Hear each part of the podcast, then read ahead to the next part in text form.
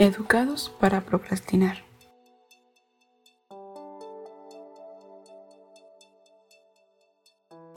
Hola, bienvenido a un episodio nuevo de Inspira Fe en Cristo.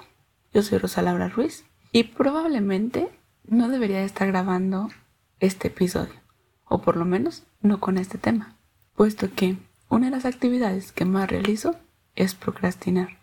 Pero bueno, esperemos que al compartirlo contigo comience también a hacer un cambio en mí. La procrastinación es el acto de postergar un deber o tarea dejándolo para después. Y podemos considerarlo algo inofensivo. Sin embargo, al ser algo recurrente, comienza a convertirse en pereza y tiene consecuencias importantes en nuestras vidas. Proverbios 13:4 dice, El alma del perezoso desea y nada alcanza, pero el alma de los diligentes será prosperada. Actualmente estamos siendo educados para postergar nuestras obligaciones o delegarlas a alguien más. Esto va desde el ámbito laboral, donde sea que trabajemos, hasta el ámbito personal en nuestro hogar o nuestra vida incluso emocional. Y también, sin dejar a un lado, abarca nuestra vida espiritual. Procrastinar muchas veces es algo que pasamos por alto y no nos damos cuenta que estamos realizando, hasta que nos llega el límite de tiempo para la entrega de una acción o una tarea, y es ahí cuando empezamos a realizarlo todo con más premura y sin el cuidado que en verdad debe de tener. En cada una de nuestras actividades debemos ser cuidadosos, diligentes, para que de esta forma las cosas sean prosperadas en nuestra vida. Sin embargo, cuando solamente queremos postergarlo o dejarlo para después y vamos aplazando y aplazando el realizarlo, aun cuando sean tareas que no nos lleven más de dos minutos, simplemente desearemos terminarlo, pero nunca avanzaremos en ello. Es común que en nuestro día a día, aun cuando nos organicemos a través de una agenda, de un planner o una lista de acciones a realizar durante el día, es común que seleccionemos algunas de las que no nos agrada realizar y las vayamos dejando hacia el día siguiente y el día, el día posterior a este nuevamente la vamos a recorrer. Porque en realidad no estamos evitando una acción o una actividad. Lo que queremos evitar es una emoción. Cuando hay algo que nos disgusta y que tenemos que realizarlo, simplemente lo postergamos porque no queremos enfrentarnos a esa tarea. Pero ahí dejamos de aprovechar el tiempo y lo abarcamos en acciones que creemos que son placenteras para nuestra vida y que son momentáneas. Ese placer o ese sentirse bien por no hacer las cosas que estás realizando simplemente es algo efímero, pues cuando tienes que entregar algo a tiempo y forma, el estrés que vas a cargar es aún mayor que si lo hubieras realizado desde un principio con la mejor actitud.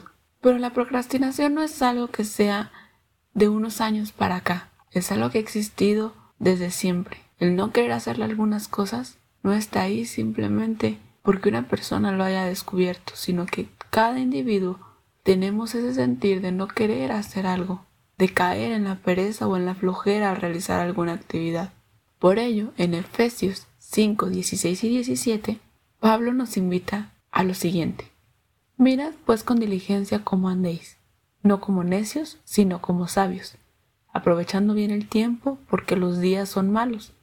Por tanto, no seáis insensatos, sino entendidos de cuál sea la voluntad del Señor. Podemos decir que la procrastinación la tenemos solamente en las áreas físicas. Sin embargo, como Iglesia de Cristo, hemos caído también en procrastinar en nuestra vida espiritual. Dios nos ha dado una orden o un mandato que es amarlo a Él por sobre todas las cosas. Jesús lo repitió y lo corroboró cuando le hablaba a sus discípulos diciendo esto.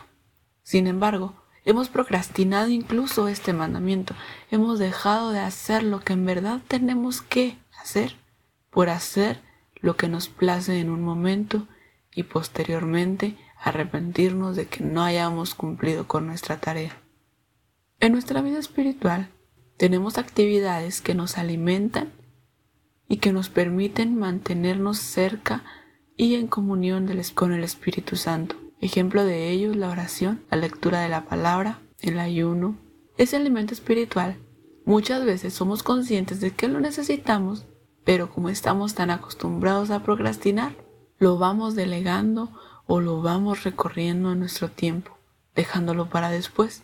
Por ejemplo, cuando vamos a orar por la noche, que vamos a agradecer a Dios por el día que nos permitió vivir, y suponiendo que tenemos una hora exacta para ir y hacerlo, antes de ello podemos fácilmente caer o entrar a, nuestra, a alguna de nuestras redes sociales y empezar a dar scroll, estar viendo, viendo, y cuando menos acordamos nos excedimos de la hora.